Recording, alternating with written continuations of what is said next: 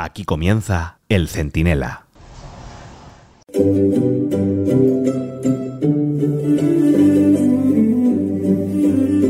Vivimos momentos difíciles, muy difíciles, y es necesario medir cada palabra y cada gesto para encontrar la manera más eficaz de compatibilizar la protesta ciudadana, que es imprescindible, y la defensa del Estado de Derecho, que también es imprescindible, con la paz social, que es muy necesaria.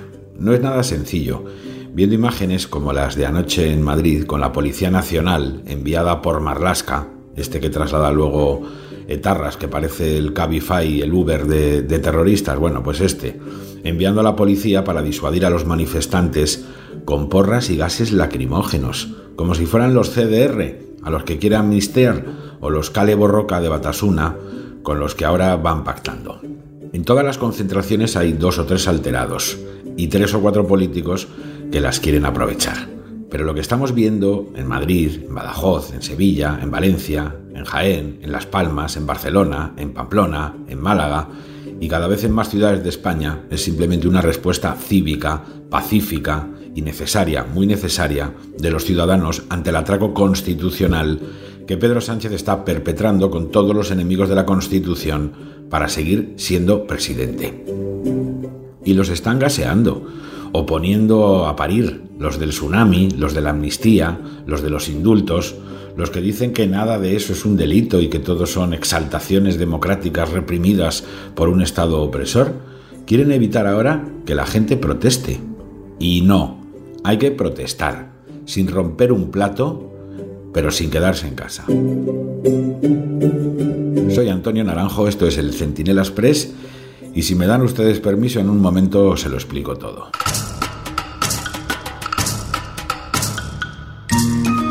Miren, haría bien Vox en retirarse de la primera fila. Puede estar ahí, pero no en primera fila. Su intento de salir en la foto de anoche en Madrid, que es muy legítimo que quieran estar allí y además lo hacen seguramente con toda la sinceridad y ganas.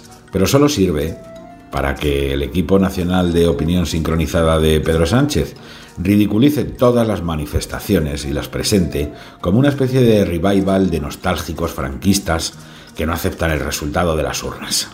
Y harían bien también los manifestantes en apartar ¿no? a todos esos alterados que se cuelen en sus concentraciones, porque los van a utilizar para que las protestas que han sido modélicas desde hace mucho tiempo en España, cada vez que se protestaba contra Sánchez, y especialmente desde septiembre, bueno, pues eso, las van a manipular para que parezcan un pulso de la derechona contra el pobre Pedrito.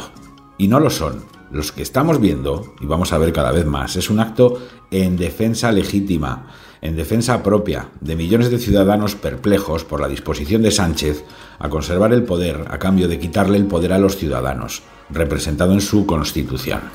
Y eso le da miedo a Sánchez. Quiere que parezca una cosa de ultraderechistas, sí, de franquistas, para tapar que la respuesta a sus andanzas viene de gente normal, de trabajadores, de jubilados, de izquierdas y de derechas, de españolitos corrientes sobrecogidos al ver que el líder del PSOE quiere amnistiar el procés y condenar a la Constitución, porque eso es lo que estamos viendo, cómo éste blanquea a los delincuentes y cómo pretende convertir en delincuentes a sus víctimas. Ante esto la respuesta ha sido pues palos, gases lacrimógenos y pelotas de goma. O sea que los mismos que indultan el terrorismo de los CDR movilizan a la Fiscalía para evitar la imputación de Puigdemont y Rovira por la violencia de Tsunami Democratic o llaman nombre de Paz a Otegui, defienden que se disuelva palos a ciudadanos normales por defenderse democráticamente de Pedro Sánchez y sus andanzas con Puigdemont. Esto es inaceptable. Y no hay quien lo pare y cada cinco minutos surge una nueva convocatoria espontánea por toda España, con participantes de todos los colores. Porque allí en el fondo también están los Felipe González, los Paje, en fin, la parte esa del Partido Socialista, de los ciudadanos que votan a la izquierda, que están de acuerdo en una cosa con los ciudadanos que votan a la derecha. Las reglas del juego no se pueden cambiar, ni España se puede vender, porque Pedro Sánchez lo necesite para ser presidente.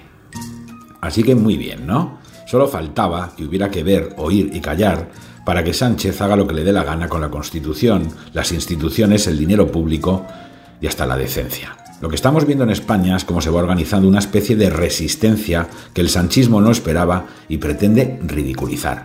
A los ciudadanos les llama radicales y les disuelve a mamporros. Al Consejo General del Poder Judicial le acusa poco menos de golpista por decir una evidencia, que la amnistía es una manera de abolir el Estado de Derecho y por tanto la democracia. A la Audiencia Nacional la pone en la diana por querer procesar a Puigdemont y a Rovira, esta que huyó, la del pelo rizado que tiene también, en fin, lo suyo encima, por organizar o por jalear aquello del tsunami democratic que defendía también el, Guardiola este, el, el Melenas que entrena al Manchester City y que recuerdan, invadía carreteras, aeropuertos y estaciones de tren. Si lo ponen todo junto, lo que vemos es como los restos del Estado de Derecho que han sobrevivido a Sánchez se revuelven contra la degradación democrática que él y solo él está induciendo por sus necesidades personales. Y lo que vemos es como, en lugar de tomar nota del clamor de los ciudadanos y de las advertencias del resto de poderes del Estado, que no se han disuelto ni están ocupadas por un tezanos de turno, lo que hace Sánchez es disolverlos, insultarles, ignorarles, perseguirles o todo a la vez. Y a todo esto las negociaciones entre Sánchez y Puigdemont pues no terminan de cerrarse, porque Junts quiere más y Sánchez no tiene ya pantalones suficientes para bajárselos hasta donde se lo exigen para darle el Falcon y renovarle la Moncloa. Todos dan por hecho que al final habrá acuerdo, pero si lo hay, ya les digo yo que no será precisamente gratuito. Si nos escandaliza la amnistía, lo que está por venir nos va a llevar las manos a la cabeza. Agárrense porque si al final el trato, España pagará un precio humillante que puede aumentar la indignación social. De momento Feijó quiere manifestaciones este domingo en todas las capitales de provincia de España y eso estará muy bien. Pero para que esto funcione, la única bandera que debe ondear es la de la Constitución, que es donde cabe todo el mundo, menos al parecer Sánchez, Puigdemont y el resto de la banda de los hermanos Dalton. Porque esto no va de partidos, ni de quitar a uno para poner a otro. Debe ser la respuesta democrática de ciudadanos de todos los colores dispuestos a defender pacíficamente su país, el de sus padres, el de sus abuelos, el de sus hijos, hoy amenazado por un dirigente sin límites, ni escrúpulos, ni principios. Así que sí, a protestar, que no hay pelotas de goma ni gases lacrimógenos suficientes para poder con las pelotas cívicas de los españoles enfadados.